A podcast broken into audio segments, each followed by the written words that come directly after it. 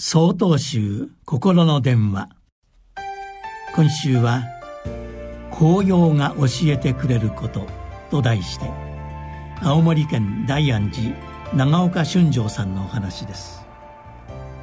ここ青森ではすでに色づいた葉がほとんど散り地面にはうず高く葉が積み重なって紅葉シーズンも終わりを迎えています。葉を落とした広葉樹はいささか肌寒そうな装いです。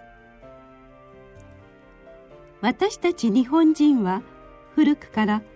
色づいた葉が舞い散る落ち葉の様子を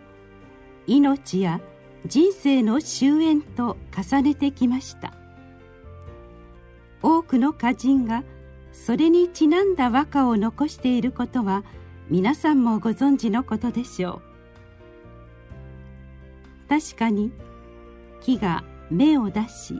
若葉を茂らせ色づいて舞い散る様子は私たちの人生と重なります。落ち葉を死と重ね合わせるのも無理のないことです。しかし落ち葉は新たな命の芽生えにつながっているのです。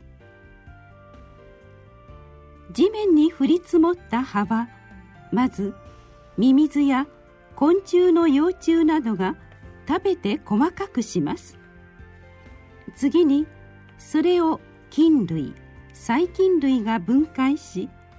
植物が根から吸収できる栄養素に変化させます。そうやって栄養豊かになった土の上に木の実が落ち春になるとそこから新たな命が芽生えるのです。このように見てくると落ち葉は決して人生の終焉ではなく次の命を育むための準備作業と捉えることができます。私たちは生きている間に多くの言葉や生き方を縁ある人々に差し上げることができます。たとえ自らの命に終焉が来ようとも残された人々の心の中にはそれらが記憶思い出として残ります。記憶思い出はやがて心の中で変化しいつしか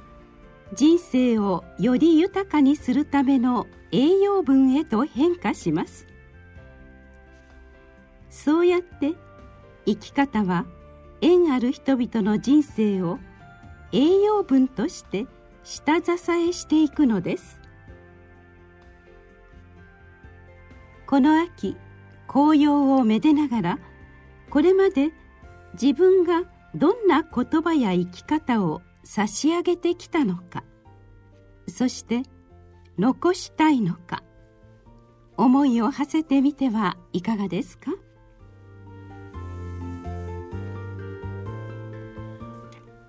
？11月15日よりお話が変わります。